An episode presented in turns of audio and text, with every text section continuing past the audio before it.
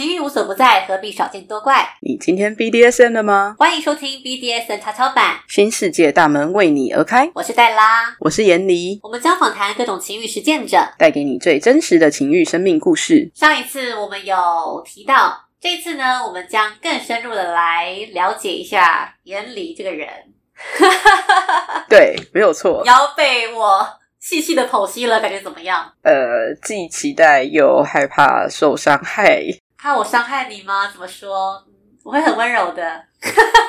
好啦，我知道你很温柔啊，但是控制欲太强。你说的太多了。好啦，那先从简单的自我介绍开始好了。好啊，那我自己是 spanking 的讲师，在圈子里面主要会做 spanking 的讲座分享，那里面都会分享我对于 spanking 的一些看法，然后跟我了解到 spanking 是一个什么什么的样子，跟我在这段时间我进入圈子大概七八年了吧，在这么长的时间里面，我的最爱还是 spanking。虽然在这个过程中，我去体验一些其他的项目，像神符啊、滴蜡、木乃伊、拘束类的，哦，还有使用玩具的情趣用品类的，对，然后我都玩不起来，最后还是最喜欢 spanking。所以我就会花比较多时间在 spanking 上。那我自己也有在做工具，我的卖场是眼里的玩具小窝，对，上面会虽然你看到的工具可能没有很精致啊，因为手做的工具就长那个样子。但我只能说，每一次工具都是我自己做的，然后我尽量会不靠机器。通常我都会请木材厂先帮我把它变成我想要的样子，一个粗很概略的一个样子，然后回来之后，我再靠手模跟一些刀具下去加工。但我比较少会动到机器，因为我的机器的使用的程度有点糟糕，对。比较难把它透过机器把它变成我想要的样子，而且其实机器就是负担有点大，对，不管是噪音还是金钱，所以我的工具都是手做的，然后它就会有很大的差异。可是每一只工具呢，做完之后我都会在我自己身上尝试。哦，所以我们现在在你卖场买到的都是打过你的工具，对，每一只我都拿它来打过我自己，这样会掉价吧？在刚做好，跟我刚要，应该不是说刚做好，我刚要把它变成那个形状的时候，或者是我刚决定哪一面要当成握把面的时候，我都会去做一点测试，去找它拍子的特性，然后再把它做成卖场中拍子的样子。哇，真的是很很有爱的工匠。可能没有那么精致，然后手模其实它会有一定的限制。如果大家喜欢的话，欢迎选购。然后你如果不晓得那个工具的特性是什么的话，我也可以再跟你说明它长什么样子。这样，我觉得你在自我介绍的一开始就在打广告，真是有点太可耻了。而且你讲了一大堆 spanking，你要不要先解释一下什么是 spanking，或是你觉得对你来说 spanking 是什么？哦，spanking 就是打屁股啊，字面上的意思啦，就是打屁股。但其实说实在的，对很多人来讲，反正你去问一百个人，一百个人一定会给你不一样的 spanking 的答案。对他们来讲，spanking 会长得很不同。我自己在讲 spanking 的时候，我通常都会讲 spanking 不止打在屁股上，它其实全身上下都可以打。但是在打的过程中，你要怎么打，有什么东西需要注意的，这就很重要。因为全身上下它里面就包含了危险的部位跟安全的部位。那所谓的危险部位就是关节处嘛，或者是头啊、胀气。主要的脏器区啊、躯干啊这种，它就属于危险的部位。如果你真的想打，你也想被打，可能你的主动方或被动方们彼此就要去钻研一下这些部位怎么打会是安全的。那其实 spanking 大部分的人还是会以说他是打屁股为主，可是其实每个人对于屁股的认知不太一样。有些人就觉得我只要有沾到椅子的那些部位都叫屁股，可是你就发现你坐的时候，有的椅子就比较宽、比较长，你就会有大腿后侧啊，有的也觉得那地方叫屁股。可是它其实是大腿后侧，每个人对于 SP 的范围啊，一些定义都有不同的讲法。我自己是比较偏向说每个地方都可以打，但是每个地方都有它打的技巧，需要去注意。像我听说，就是我们都会认为说尾椎以下才是屁股，才是我们说打屁股的范围。那你说全身上下也包含尾椎以上的那个靠近腰的部分吗？后腰也是可以打的吗？因为那边不是很靠近脏器，通常会认为那是不适合被打。通常那里不适合，但就像我刚刚讲的，有的人就是想要被打到那些危险的地方，或者是比较靠近脏器的地方。但是在打那些地方的时候，有一个很重要注意的事情是，你够不够熟悉人体的一些内部的构造，不一定要学过解剖学、生理学，但你至少要知道说人的主要躯干在哪里，主要的脏器区在哪里。那你现在打的那个位置，它的肉够不够厚，可以承受你使用的工具？比如说你要拿很厚的木拍，那你就不太适合打在腰上。你打在腰上的工具可能是要很细的那种细鞭子，很薄，它可能只有五 mm 以下的东西，或者是它本身就打击下去，它的疼痛就在非常表层，不会去伤到内部的肌肉组织。你想要打这些危险的地方的时候，你就要先有一些背景的知识。你使用的工具打这些地方是安全的，你必须要先有这个支持你的东西嘛，那你才能去做啊。不能说我今天想打，我就工具拿起来就猫下去。那你聊 spanking 这么多，你自己在属性上面你的认同是什么？我的认同，我是一个打人的人，打人的人。对我是一个打人的人，我是一个有情感在打人的人。哦，什么意思？我当然可以很机械式的打。就是单纯的我自己就是一个 spanking 机器人，我就是在做打屁股这件事情，但我也可以有感情的在打你，比如说可能真。呃，透过一些姿势的变动，或者是一些力道的加重，或者是工具的暗示，让对方知道说，我们这一场互动中，我才是那个有掌控权的人，然后我才是那个打你的人。就像我 EP 零讲的，给予疼痛这件事情才是我主要的目的。那在这个过程中，我可能就会透过一些手段来告诉你说，我就是那个不断在给你疼痛的人，就是要享受。对我有一个很变态的想法，就是被我打的人就要享受我给的疼痛，不管这个痛有没有超越。他的承受范围，但只要是我给的，都必须要享受。可是我会因人而异，我还是会去调整那个强度。我不会说今天就是一个他只能接受手打，然后我就硬要拿那种一点五公分厚的木板打爆他，不可能啊！但我会在可能手打的范围内去给他一个疼痛感比较大的那一种击打，但我不会一直给，我会断断续续的给。但我会让他很明确的知道说，在这场互动中，我就是那个不断给你疼痛的人，我是掌控着这件事情的人。所以对你来说，你享受的事情是你透过你的观察，以及透过你的对于节奏的掌握，你去制造出了一个疼痛的盛宴给对方，而你希望对方把他们好好的、完整的领受下去。嗯，那当你看到有人这样子好好的承接你给的疼痛的时候，你心中的感觉是什么？或者说什么样？你有没有经历过这种会让你印象特别深刻、特别美好的经历？那种感觉对我来讲，就是我正在做一件会让我觉得喜欢、兴奋、享受的事情。当我做这些事情的时候，对方也是享受的。我会强调说，对方要享受给疼痛，是因为如果他觉得这个过程是很痛苦的，那我就会觉得我干嘛浪费力气在这里跟你互动。所以对方不只是要去领受，他还必须要是满心愉悦的领受，谢主隆恩的那种感觉。哎，对，大概就是这种感觉。哦，这也是我在圈子里面走到现在，我才发现说，原来我是一个这样子的人。原来把我的疼痛给予对方，对方完整的把这个疼痛承接下来，去享受它，对我来说是一件非常愉悦的事情。回归到 BDSM 这几个定义来看，我觉得它很难去界定说这到底是一个 Dom 还是一个 S 的展现。但我觉得这就是我的 Spanking 就是长这个样子。那当你意识到你享受这个事情，刚开始你有没有什么挣扎或自我怀疑？有啊，非常。大概是什么时候？你又怎么样去面对这件事？应该是在我经历了一个很巨大的低潮之后。大概你几岁可以讲吗？二十还是二十一岁？所以是大概五年前。差不多，我记得很清楚，那时候好像大三的样子。那时候我发现一件很奇怪的事情，是出现在我身边的人都不喜欢我这种风格，也不喜欢这么强烈的疼痛，也不喜欢这么重的 spanking。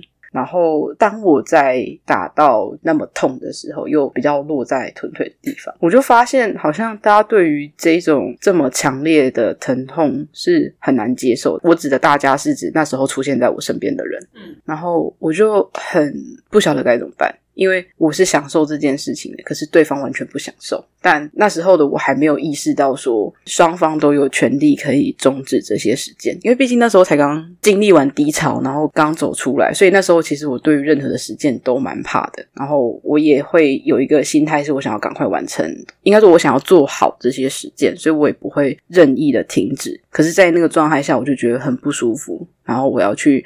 配合大部分的我身边人喜欢的力道，可是其实我也还蛮感谢那时候的自己可以去做这件事情，因为有那时候的这些练习，也造就了我现在我可以打出完全不同风格的 spanking，结合不同的力道，结合不同的工具搭配着使用，大家比较常讲的技术面的部分，其实也是在那个时候的那个状态，让我去把这些技术都。完完整整练起来。所以你说，你那个时候算是用一种在满足对方的欲望的方式，在做你其实并没有那么喜欢的实践的风格，然后你是感觉很不舒服的。对啊。你后来怎么去改变这件事？就是你现在还会去做这种纯粹服务对方喜好的实践吗？现在还会吗？会啊，但也不会到纯粹服务啊。我是觉得在实践过程中，我自己的概念是彼此互相满足，这是蛮重要的一个元素。所以我也不会完全的，我想这么做我就这么做，我不会这么的武断，因为毕竟我没有那么高的掌控的欲望。我会觉得实践的互动就是要两个人都开心，这才是实践。如果有一个人不开心，那我会觉得这场实践很没有意义，就是出来玩啊，还搞得两个人都很不开心，干嘛？那你如果现在遇到一个你做起来没有那么开心的实践，你还会继续把它完成吗？因为你刚刚不是一开始说你以前其实是还是会把它完成吗？现在还会吗？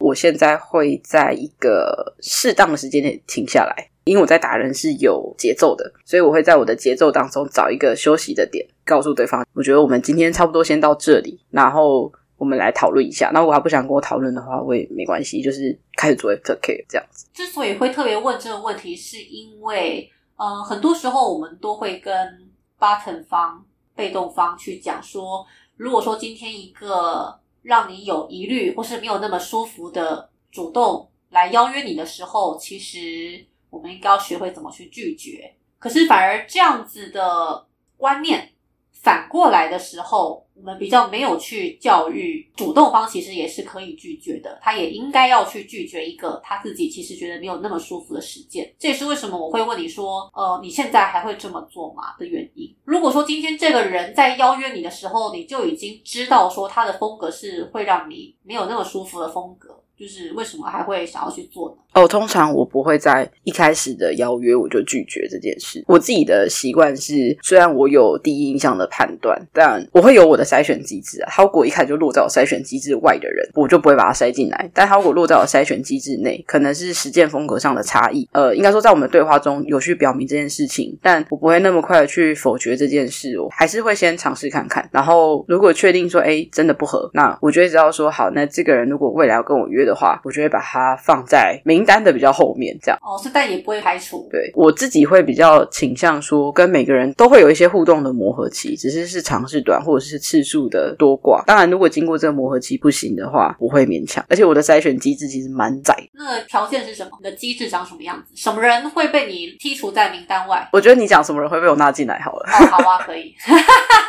会被我纳进来的人，第一个是最好是同性别的人，因为我自己对跟异性互动会有一点点疑虑，但这个疑虑是来自于我自己过去的一些经验，所以我会有疑虑，但不代表说我对于所有的异性都是仇视的，不是这样，我也不会说拒绝跟所有的异性互动，但主要会被我塞进来的还是以同性为主。但如果异性有那一种在一开始跟他互动的过程中，我就发现，哎，这个人好像不会有我想象中的那种威胁，然后互动起来也还蛮好的，蛮舒服的，那。他也会被我塞进。再来就是成人，他至少要是完全行为能力人吗？二十岁，对，他是一个完全行为能力人，我才会把他列入我的互动范围内。然后就是一些互动上，我自己觉得舒不舒适，适不适合。那至于那个舒适不舒适，我觉得很主观呢，我不晓得该怎么去把它列呃详细的讲出来。对，基本上就四个要件嘛：第一个同性别，第二个安全感，第三个成年，第四个让你感觉舒服。对我是一个本身不太。太容易建立安全感的人。哦，然后我的安全感也很低，我的安全感完全是我的伴侣建立起来的。所以在这种情况底下，通常我要去跟一个人实践，我都会先问他说：“哎，你有没有看过这个人，或者是你认不认识这个人？”可能接下来要去跟他实践，他就会开始帮我去问一下说：“哎，这个人的状态是什么？”当然我自己也会收集，可是他会先去帮我做过滤，然后他也会告诉我说：“哎，那你出去的时候你要注意什么东西？”就他会帮我先建一层我的安全感，先建起来。等我实际上跟他互动的时候，我会再有我自己跟他互动的感觉，然后我就会去判断说：“哎，这个人他在我实践的序列上，如果未来真的要再约或者是活动场合上再遇到的话，他可能会排在哪个位置上？”我觉得这个提醒还蛮好的，因为很多人都会觉得说，是不是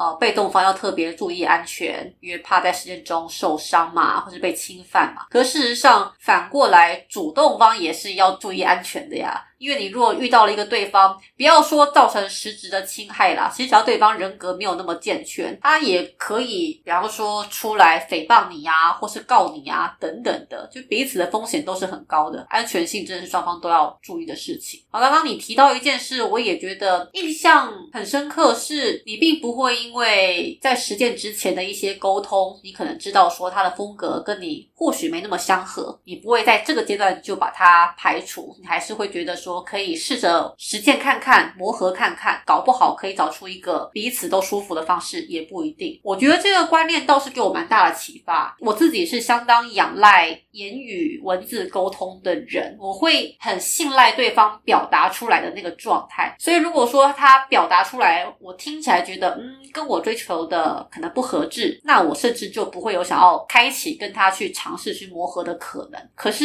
这样仔细一想，似乎这个判断。还有点言之过早，因为其实每个人操作文字和语言的方式有很大的落差，搞不好他讲的东西我听起来是跟我不合，可事实上我们做起来是合的，只是他讲的方法跟我以为的不一样而已。我觉得这倒是还蛮有趣的，而且即使是你刚刚说 磨合完之后，你觉得真的没没那么适合的，你也不会完全排除，只是把它放到名单的最后，就觉得你这个真的很宅心仁厚诶，我都觉得。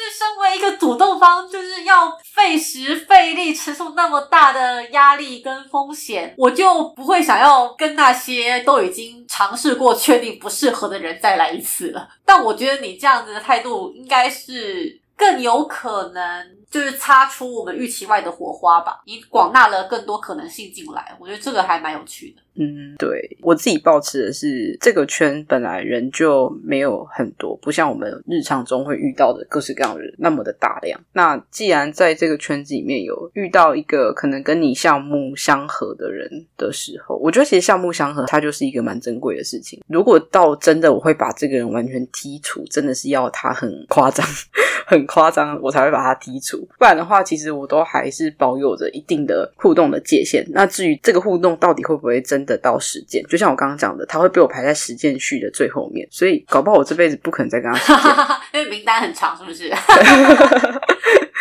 反正就是我不会轻易的去排除任何一个人，因为我知道说跟每个人的互动都会因着他当天的状态跟他的一些可能表达上的限制会有所落差，那我也不会一次就直接打死说我不跟这个人往来。这是很好的提醒，确实人的状态是随时在变动的。你刚好碰上了这个对象，他就今天状况特特别差，搞不好其他时候你们互动起来可以是很愉快的，也不一定。嗯，如果说是我很常被提醒说，哎，跟这个人互动的时候要小心的这种人，那当然他可能就比较容易被我排除在外。那忍不住就想要问一下，那我排在你名单里的哪里呀？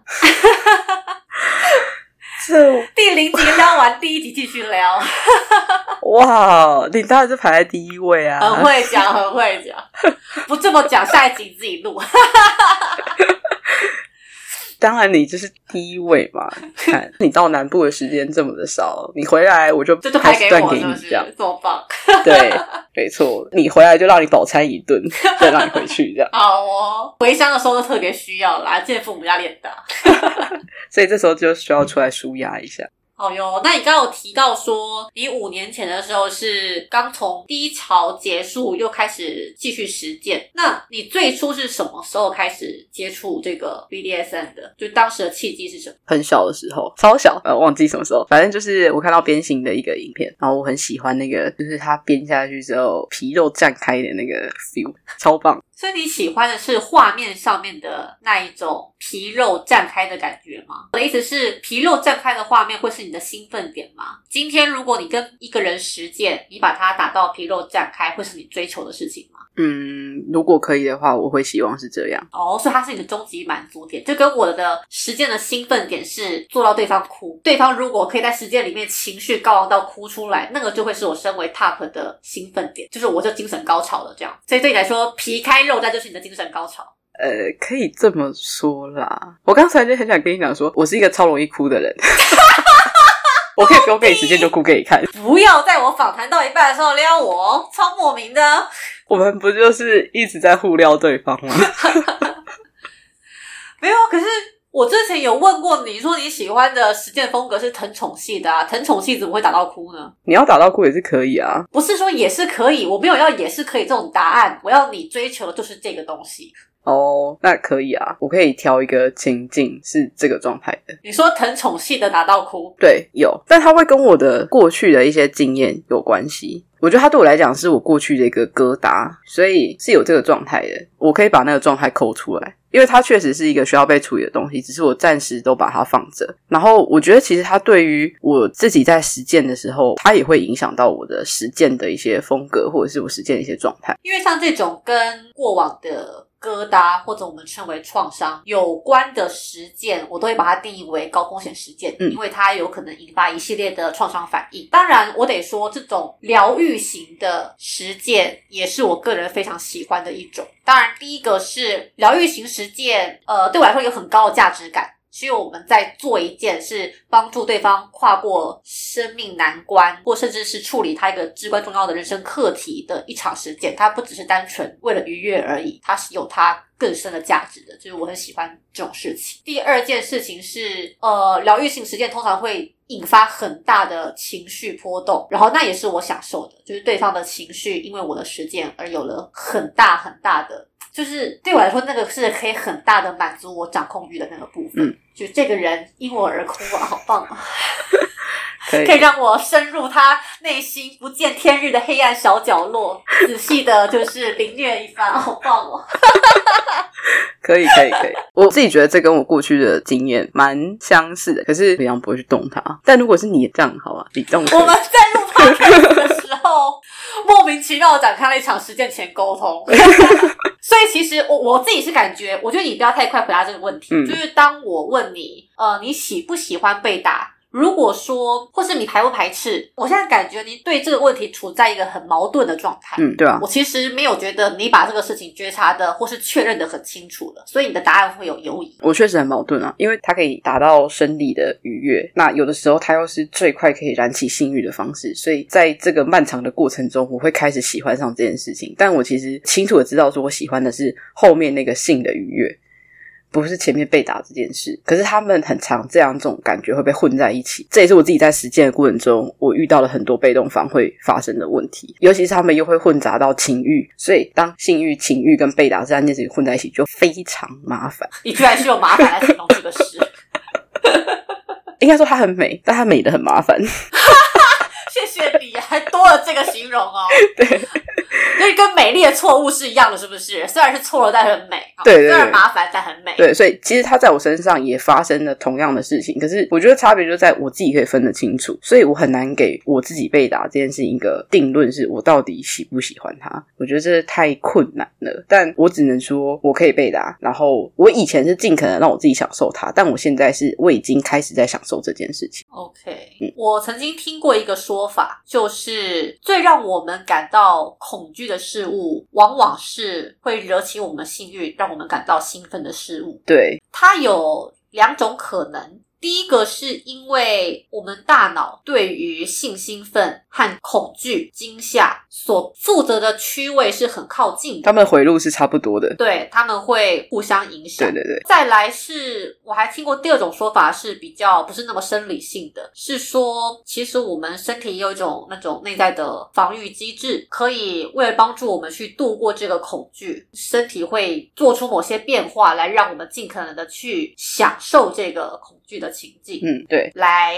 帮我们跨过这个恐惧。是那我我讲一个我自己的例子好了，嗯因为我在我自己身上有发现一样的状况是，但讲起来有点不好意思。不过在实践里面，其实我作为一个八等方的时候，我非常渴望的情境是对方是一个非常威权冷酷的状态。可是事实上，那个状态应该是曾经带给我很大的童年阴影的。就是那种非常的严厉的、不由分说的那个，比较像是我父亲给我的印象。那个其实应该是我小时候所恐惧的事情。对我还记得，我应该小学的时候，我就临时接到我哥的电话，然后我哥就说，就爸爸很生气，要你现在立刻回家，这样。然后我听到这个电话的时候，我就吓傻了，因为我完全不知道什么事，他们也没有说什么事。我印象很深刻的是，我就是抖着边哭边骑脚踏车回家，然后就非常非常的害怕，不知道到底会发生什么事。然后我一回到家，我哥看到我，他就一副憋笑的表情，然后他就，我就说，到到到底到底什么事？是是有发现什么什么？我犯了什么什么错还是怎么样吗？因为我完全没有头绪。我哥就一副憋笑的表情，就说进去让爸爸自己跟你说。然后我爸他就很，他很生气哦，真的很愤怒，很严厉的问我，他就说：“我问你，早上起来，因为我爸会希望我们喝完一杯水再出门，所以他早上起来会先帮我们倒半杯冷水在桌上。那我们起床的时候，我们就要去加沸腾的水，把它变成温水，喝完才能够走。然后他为什么那么生气呢？是因为我哥有几次就没有喝水，所以我爸就骂他。然后我哥就说：“梅梅他可能也没喝啊，你看他杯子是空的，他可能只是把它倒掉而已。”然后我爸就气到叫我哥立刻打电话叫回来，他就问我说：“你有没有喝那个水？你有把我的水倒倒掉过吗？”我就立刻站着说：“没没没有啊！” 吓得我。然后他看到我这样，他就觉得我这个反应应该是真诚的，他就说：“哦，好，那没事了。”我说在想靠背啊。这个印我这印象真是太深刻，因为这个愤怒理由很荒谬，嗯但他的愤怒很真实，我的恐惧也很真实。嗯我只是想要表达我到底有多怕我爸而已，然后为了这种荒谬的事情，然后我就赌我爸不会听这个 podcast，所以我要说，其实我倒掉。我从小他妈个阳奉阴违，因为我才太怕我爸。早上有些时候真的没有空喝完他妈一杯水，我要迟到了，我就只好把它倒掉。偶尔啦，没有很长哈，希望你不要听到这个 podcast，还是怕。但是我现在都三十几岁出来工作，我还是怕。他如果听到会怎么样？我觉得他现在听到应该会很悲伤吧。我大了，他老，嗯，这个，唉，人世的变浅，所以我希望你不要听。我开玩笑的啦，其实我没有倒掉，我开玩笑，那只是节目效果而已。呃，刚刚那个表情绝对不是开玩笑。你知道他刚多认真吗？你给我闭嘴！好，所以我只要讲，在这个明明是这么令我恐惧的这种严厉的气氛，却是我在实践里面的一个 turn on 点。这也是我当初意识到的时候很不能够接受的。我觉得靠腰我练腹哦，后来想说算了啦，没有，它就是一个身心的机制。对啊，确实，他在我身上也发生，不小被打到大。就我相信跟我熟悉的人应该有听过我分享过这一段，对，所以我才会说我可以接受被打，而且我其实可以被打的程度算蛮高的。你只要前面给我长一点的时间，后边我是可以被打到很重的。因为小时候就没有前面那一段，就直接是后面很重的东西。然后因为我爸又是一个力气蛮大的人，小时候那一种被打的感觉对我来讲是非常不舒服的，所以我很讨厌这件事情。这是我心理跟精神上我非常不喜欢，可是我又知道说它就是我的性欲的燃点，我就是会因此而点燃，所以它整个状态会很冲突。如果说我可以跨越过去的那个疙瘩的话，我暂时不会称它为创伤，因为它在我身上，我觉得它有创伤的反应，但我不会，我不想用创伤来看待它，因为这样它会变得很大又很可怕，所以我只会把它说成是一个疙瘩。如果我可以跨越那个疙瘩的话，搞不好哪天我就变成 M。哦，很有趣，你就可以坦然的享受这个事情了。对啊，但至少我现在就是不喜欢啊。可是被打可以啊，就是 SB，它在一个我现在可以。比较自然而然的去享受它的一个状态，然后甚至有的时候我也会有想要被打的感觉，但那个感觉我可以知道，说我其实是想要背后的那个性欲，我不是想要前面的被打，前面被打是一个点燃。至少我现在可以分得清楚这件事情。那如果说我们可以来试试看那一段，那是我可以让我自己回到那个过去的那个时间点，然后在那个时间点下，我觉得算是去修复我自己吧，在你的引导下修复我自己。刚刚这一整串对话里面呢，对我来说最撩的有两句。一句是，如果有一天你可以已经疗愈好这个疙瘩之后，或许你就可以成为一个 N 了吧。这是第一句。第二句是在你的引导之下，我们来尝试疗愈这件事情，瞬间点燃。你燃起了，就是我那个非常难被撩起的那个 top 欲。哇哦！但我们现在撞号，严离就是很棒的示范了如何撩起一个难难撩的 top。因为我我身为 top 算是蛮冷感的那一种。嗯，所以你说你当初看到边形里面那个皮开肉绽的画面，就让你开始意识到你对这个事情是感兴趣的，就开始尝试了吗？没有哎，那时候超小哎，小一还是小二？那时候尝试个毛，尝试个毛。因为我那时候毛都还没长齐，是要尝试什么？那你后来怎么下定决心开始第一次实质的接触？嗯，我那时候本来是跟我自己约定好，说到十八岁还是二十岁，我有点忘记。但只要以我的年纪，现在入圈了七八年，我没有遵守这个约定。所以，那敢问您是在几岁的时候开始玩的呀？啊，大概在刚刚某个人还说他要把未成年剔除在他的标准之外。你看看你，我你看看，我至少我，呃，我我想想。你这个双标人，没有。好了，我大家有看到，就是我们的资讯卡上面，我写我的年份是好像是二零一三吧，我记得我好像是挂二零一三。岁是几岁？我不会算，放弃算数。好难哦！我的天哪，一定要这样考我吗？高你也你也不会算是不是？我不是数理白痴吗？没有没有没有，我会算，只是我在回推我那时候就是学制里面是几年级这样。对对对，这样可能大家会比较好理解。你想几岁？就是嗯。那你讲年级就哦，我知道，我知道了。十六岁是高一啦，但有帮助你吗？那时候应该是我高二还是高三的时候啊。然后我那时候并没有出席活动或聚会，我就是加了一些聊天群组，就是 for 呃，我那时候加的是 spanking 圈的群组，这样。嗯哼，对，没有去加 BDSM 圈，因为我那时候就是我自己也比较喜欢的，还是以 spanking 为主，我就待在里面待的好好的。我真的好像到十九岁吧，十八岁还是十九岁的时候，我真的才出去聚会，我没有打破这个约定。但入群开始跟大家群聊是大概在高二、高三的时候，所以从我知道鞭刑这个东西开始。我的国小生涯、国中生涯、高中生涯都很丰富。哦，好哦，所以就搜了很多大量的资讯来看，这样。对啊，包含了很多。就是你从鞭刑下去收，然后你可能就可以收到打屁股啊，然后训诫啊，然后再你就可以收到鞭子啊、藤条啊、神符啊，反正很多啦，超多。那我比较好奇的是，当你真的开始去实践 spanking 之后，你觉得跟你当初在那些影片里面看到跟打屁股有关的影片，你当时看到的印象，跟你后来实际在做有没有什么差异？差超多，怎么说？没有看到眼神死了？为什么是眼神死？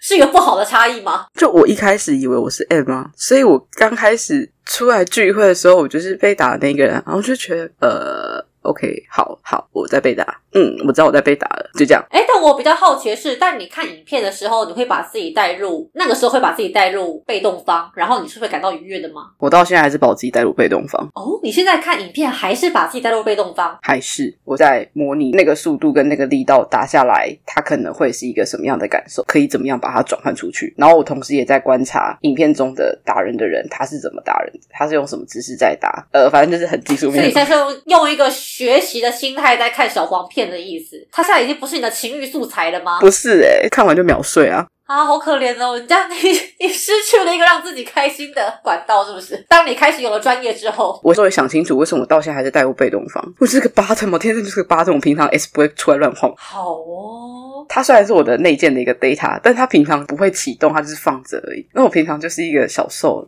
所以看小黄片的时候当然是带入 情欲的状态。你的情欲需求就是一个 button 方嘛？是啊，没有错啊。那我当然带入受方啊。很有趣，那确实是很大的差异。就是你情欲上看片的时候带入，你会觉得很兴奋，但实质上你被打却不会。我们刚刚讲了，因为你有一系列的跟疙瘩有关的身心挣扎。对啊，这真的是，所以在幻想情境，你才可以毫无顾忌的去想。享受那个感觉。对啊，那有没有什么让你印象深刻的实践经验？印象深，其实蛮多的啦，包含跟你的实践啊，或者是跟台南的小朋友们的实践，姑且称他们朋小朋友们大学生们啊。虽然我也才刚刚脱离大学生们，就是跟他们的实践，还有你的实践，我都觉得很棒。如果真的要挑一段来讲的话，我觉得印象最深刻的是在它其实很接近诶，我现在脑袋里面冒出了两场，两场都蛮接近的，一场是。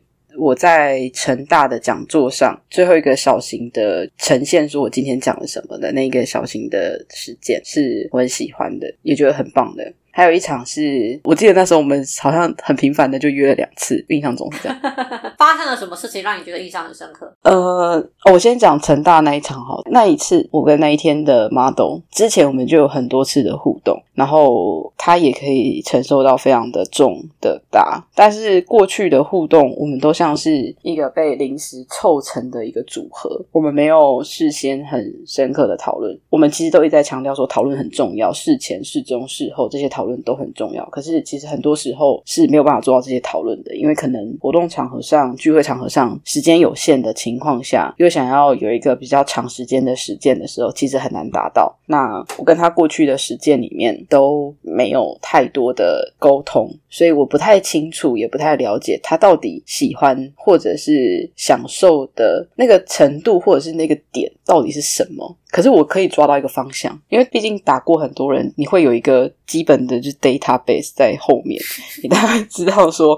会往什么样方向去？可是具体是去到哪里不晓得。所以我在那一次他答应成为我的 model 之后，我们就有了一个好像将近一个小时的通话，是在确认各式各样的细节，包含他喜欢的点、他享受的情境、不喜欢的姿势，什么东西绝对不能做，确认非常多东西。那在这个确认过程中，我就会去 get 到说，哦，原来我们过去的实践当中，我去的方向是对的，可是有些地方可能不太是他会感到舒适的。但可能我那时候一下意识的就做这件事情，那件事情可能也是我会觉得舒适的。可是，在那个沟通里面，我就告诉他讲说：“哦，有些东西是我觉得舒适的，那不晓得说我觉得很舒适、很享受的这些内容，是不是你也喜欢？那如果喜欢的部分，我们把它保留下来；不喜欢的部分，我们试试看怎么调整。可是，如果我不小心在实践的过程中，我做了。”那你能不能接受呢？那如果说你可以接受的话，你可以给我怎么样的提示，让我知道说我做了。那如果你不能接受的话，你要怎么去让我知道说我该停下来？我们都有去做这些很细节的讨论。所以那一次的实践，他非常的享受。我在现场，我直接打到盲掉，我自己盲掉，打到盲掉。天哪，那什么样的体验啊？我真的在那个当下，我已经感受到我盲掉。那个盲是一个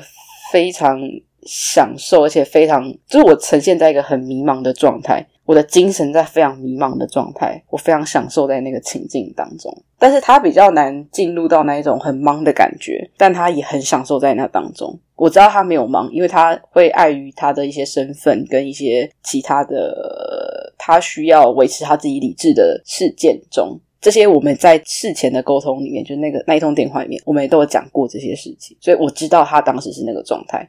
所以在那个过程中，对彼此的掌握，对彼此的了解，他真的是燃爆我，我整个忙到一个，我只剩下打人跟及时判断的这个能力，我已经丧失了跟底下观众互动的功能，完全沉浸在跟他的互动当中。所以那个沉浸是因为你们有透过那个一个小时的通话，让你很了解他所有的反应代表什么，以及他此刻状态代表什么，是因为你很了解，所以你可以很沉醉其中吗？对，因为我非常了解他现在现场的样子，他的所有的状态，而且他毫不保留的也都把它表现给我，让我知道跟我们先前的沟通是完全一致的，里面没有不一致的地方，所以我很享受在那个情境当中，因为我会觉得这样子我给的疼痛，他真的。是完全的把它接下来，他真的就是在享受这件事情。所以你未必要看到皮开肉绽才会兴奋，你只要看到你可以确信对方是非常愉悦的在享受你给他的一切的时候，你也会感到很兴奋。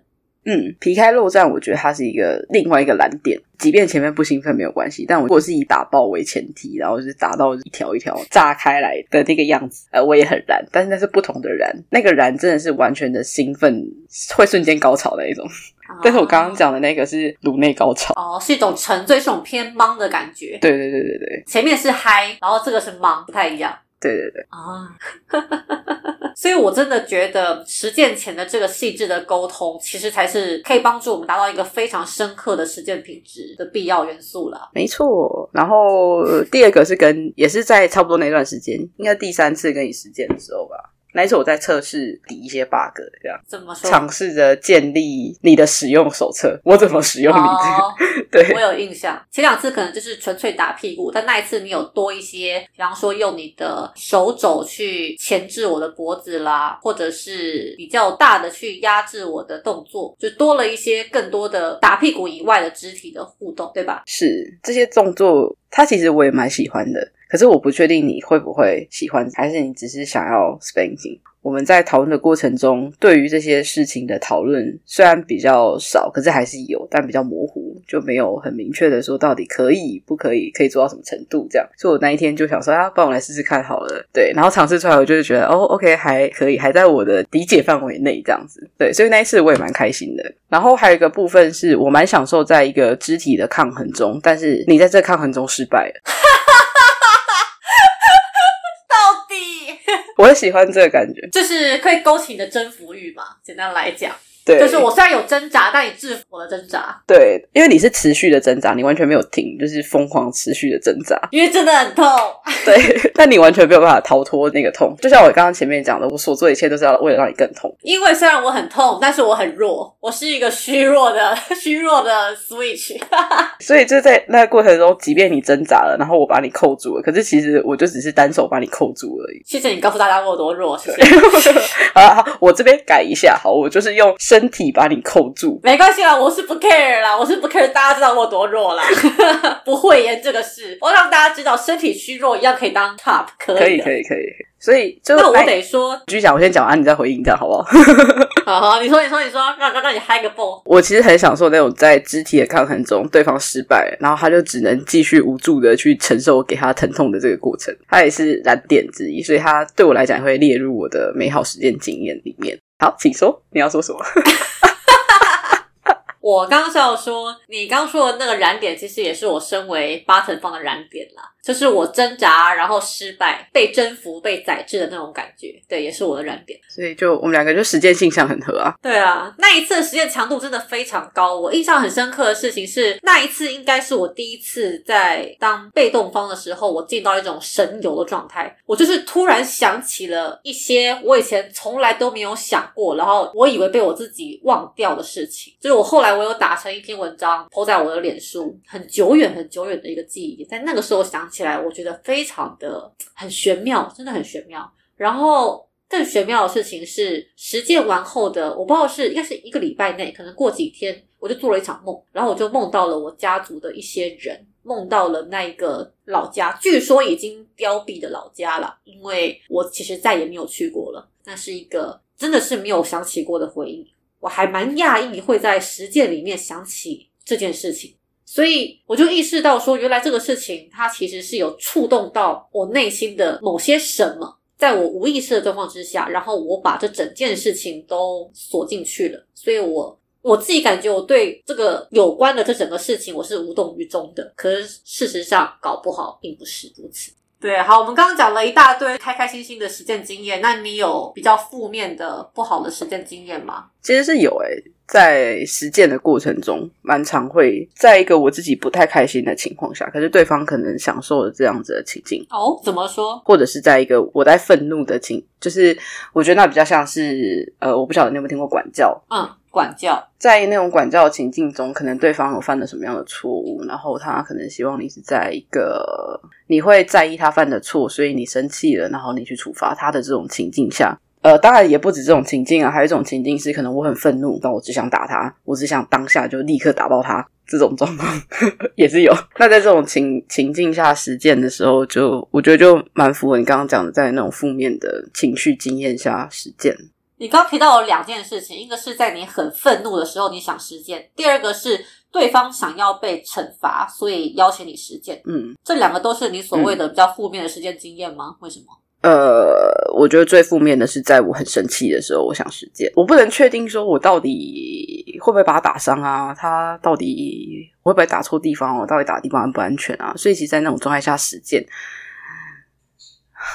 真是我真的觉得很不行。所以风险很高，但你还是会从事这样子的实践吗？会，为什么？我知道我如果不实践的话，我后续可能堆积起来的那个后果，可能我会去炸到我身边的人。那那时候的伤，可能就不是我可以掌控的那种伤，他的伤可能会比较巨大。也有可能炸出来。如果我是以我要打他的形式炸出来的话，很有可能我会把他打残。那情境下就很不适合。我有几次在那种生气的情境下，或很不舒服的情境下打人的时候，其实很不愉快，我很惊。可是我我知道我需要做这件事情，因为我需要让他先有一定的发泄之后，回到一个我可以自我处理的状态的时候，那时候我会比较稳定一点。因为你担心，如果你不立刻处理这个愤怒累积之后，你可能会造成一个更失控的后果，然后给对方造成更大的伤害，是这样子吗？对啊，我觉得不止对方啊，可能身边的人都会。那在进行这样子比较高风险，刚所谓的在愤怒中打对方，对方是怎么看待这个事情？因为等于说你其实也是让他承受了我的怒火比平常更高的，对啊，比平常更高的风险。有两个情况，一个是对方不晓得我的状况不好，另外一种情况是就是他把我惹火的。那通常他把我惹火这个情况只会发生在我女朋友身上，所以呃。我跟他之间，我们有足够的默契、足够的互动、有足够的了解，所以我知道说那个时候的他是喜欢这件事情，喜欢我很生气，我在盛怒的情况下打他，所以他会把我惹火，让我去揍他。他是故意这么做的、啊，有的时候是故意的，有的时候不是故意的。他有时候会不晓得这件事情会把我惹火，可是我就火了。那那时候他是会享受这件事情的，他甚至会因此而高潮。在那个状态下，我们就真的有特别的去练习说。好，如果真的喜欢这个情境，你想说这个情境，我们要先从比较缓和的气开始，到大一点的气。然后，这个如果我真的很生气的话，请你给我一点时间，让我回归到一个我可以维持我的情绪，但我一样可以打你的状态下打你。不然，我怕我真的盛怒的时候我会失手。我记得我好像练习了很久诶，半年吧，我才可以在那种就是很生气、很生气的时候，我还可以很理智的打他。所以你也不是毫无准备的就直接在愤怒中实践，你也是先把自己的稳定度。手感先练起来，确保你不会在这状况中失控，你才去这么做的。对，那这个练习的对象是我女朋友啊，同时这也是她享受的情境嘛。对，所以所以前面就是，当然我的女朋友被练得很惨，那时候的工具人被练得很惨，因为那时候她就只是个工具嘛，所以就工具就要做好工具该做的事情。哇，这个讲法，呃，那你说你如果跟一些不知情的人实践？你是因为已经很有自信，说自己的技术已经稳定到你不会伤害他们，也不会让他察觉你的怒气，所以你选择这么做吗？这样仿佛是让对方冒了一个更大的风险，然而他却不知道。通常我会这么做，只有在讲座上我需要去做示范的时候啊，还有一个实践的必要性，你没有办法停止这个实践。对对对对对，我只有在这种时候，那我。在讲座中，我也会暂时先把我的情绪先放着，所以它等于是我维持着那个情绪，但我同时正在实践，可是那个情绪没有干扰到我的实践。这个讨论我觉得相当有意义，是因为实践要安全、理智、知情、同意嘛，哈，这个口号。但是当然，我们也有去讨论说，那这样子我们在一个很剧烈、很凶猛的情绪中，我们可不可以实践？因为那个状态之下，我们一定是理智比较下降，然后我们的控制能力也会下降，所以相对来说，它是一个比较不安。全的实践，但是如果就像你讲的，在两个前提之下，似乎是可以这么做的。第一个，像你女友的状况是，她知道你是这个状况，她也享受这个状况，你们是有意识的在去练习说如何同时进这个状况，又维持它的安全度。你慢慢的去练，这是一种。第二种是你把自己技术练得够成熟，你有自信说，你即使是高涨的情绪，也不会。拉高这个事情的风险，那你才可以说不让他知道而。继续这个实现，但里面其实还有一个很重要的东西是自我觉察。怎么说？你必须要知道说你现在的情绪很糟糕，这个自我觉察很重要。有些人只会觉得我觉得很烦啊，我就想要实践啊，我就是想要哦想要做这件事。但我觉得有没有自我觉察，有没有保持着这个自我觉察，在整个过程中，这是非常重要的事情。因为随时人的情绪它是流动的，它随时随地都有可能会上升跟下降。当这个自我觉察没有在的时候，其实做这件事情是很危险。但我从大学，然后到现在研究所，我我都在做这件事情，然后这也是我们日常的训练之一，甚至我们都会去觉察我们同时。产生的 N 种情绪，然后这 N 种情绪对我们的影响是什么？所以对我来讲，在实践的同时，保持着觉察我自己是一个什么样的状态，我尽可能让这个状态不影响我，这是我的，这是我的本业，也是我自己本身就会的一件事情。因为我知道，可能有一些巴腾方他们的需求，如果今天是他们。把主人惹生气了，他们会希望亲身去承受主人的怒火，以此来修补关系或者减轻自己的罪恶感，或者是说，就像你女友一样，她正是他们的兴奋来源。以前的他是这样啊，现在不是，现在完全没有。我先澄清，他没有，他现在不会。以前的他，但总之听起来要进行这样的实践。似乎还是需要一些严苛的条件啦。你要有高的觉察跟自我控制能力，而且你要有足够稳定的技术。嗯，我觉得它其实是很多的面向组合起来之后，让我可以在情绪高涨的状态下，我一样可以实践。这个情绪高涨可能包含了我在盛怒之下，我在极度厌烦的状态中，或者在我在极度兴奋的状态中，情绪高涨，它其实是有正负向的嘛。在正负向的极端的时候，我都有办法实践。其实像我对于我自己这方面就比较没有自信，尤其是愤怒。我其实，在愤怒状况之下，我是完全不可能去当一个 top。目前是这样。一方面，我也非常厌恶那个时候的自己。通常，我若处在极端到愤怒的状况之下的话，我会内心有一个警铃响起来，我会觉得我必须要离开现场。让自己冷静下来。比方说，我很少到这么愤怒。最近一次愤怒是对我的女友。那那一次，我就是气到环顾了家里的四周，然后选了一个我觉得可以摔的东西，就是一个柔软的塑胶篮，我就拿着它，然后就离开房间，到外面的顶楼阳台上面去，把那个塑胶篮往地上用力砸，大概砸了十遍，然后我才回来继续跟他说为什么那么生气。就是我的愤怒是需要用这种发泄力道的方式。来宣泄的，那我当然不可能在那个时候当一个 top。我觉得我的控制力应该没有你那么好。可是我的愤怒也需要力道发泄啊。对，但但我没有经过稳健的训练啊，我没有像你们这样子有意识的去训练，因为我身边没有一个以承受我怒气为乐的对象。哦，好了，我刚好很幸运，那个时候我的工具人还是这个状态的时候，他让我可以稳定的在我愤怒的时候，我愤怒的时候是非常需要力量的输出。你可以砸篮子？没有，我没有砸篮子。我对于任何没有生命的东西，我都没有兴趣。我只想要把我的力量贯穿在肉体上。好哦，也是因为我有这个就是变态的想法。那时候我们在练习的时候，我从我没有办法掌控我的力量，就是我是十乘十的这样灌下去，然后说到后来，我可以把我的我想要灌出去的力量，把它切切切切切切的很小，让它慢慢的一。个一个一全部轰出去！哇，好啦，我我看看吧，我的自我修炼看能不能到这个境界吧。因为我觉得我生气的时候，脑中是会一片发白的，然后手是会有点抖的，所以我觉得那个状态之下，似乎精准度应该会不咋地。我也会这样，我还蛮感谢我自己念的这个专业，它让我知道怎么跟自己的情绪相处，怎么去感受那个盛怒的感觉。然后怎么去感受身体细微的变化，也是在那时候我才知道说，原来我在盛怒的时候，我是需要力量的输出的。哦，我真的觉得就是念你这个科系当 BDSM 人吃香呢。没有吧？就是在很多需要具备的条件上面，其实就已经具备了。我们讲自我觉察、跟沟通、跟控制相关的能力，在 BDSM 里面都非常重要啊，确实啊。但我还在学习中。怎么突然害羞了起来？真奇怪，是吧？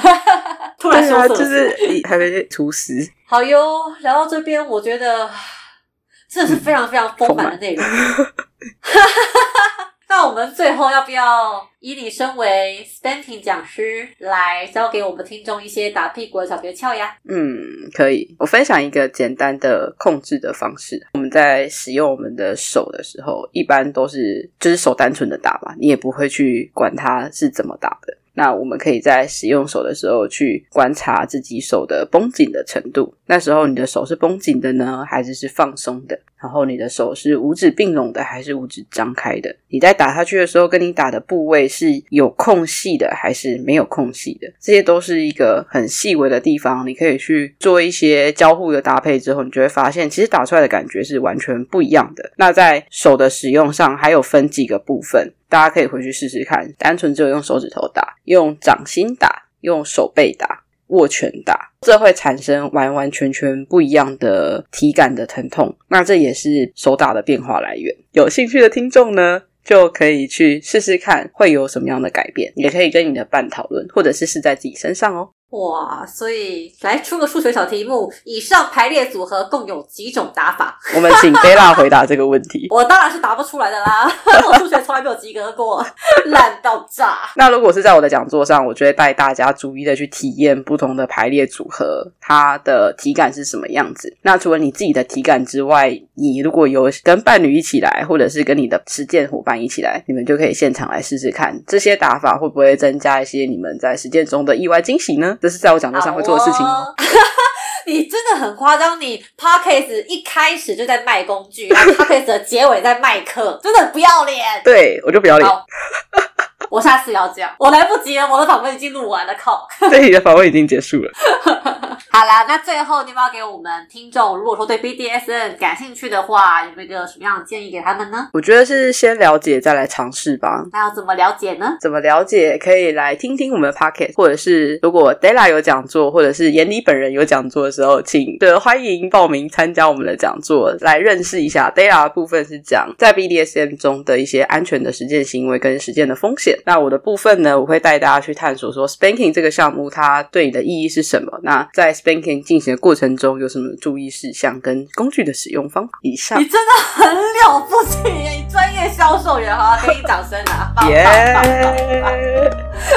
哎呦，那今天的节目就到这里啦。喜欢的话，请帮我们分享给更多人哦。如果有任何问题的话，也欢迎告诉我们，可以在留言区跟我们说。那如果你想跟我们互动的话，也可以到我们的粉砖来私讯我们。下回的受访者就是我啦，记得要回来哦，拜拜。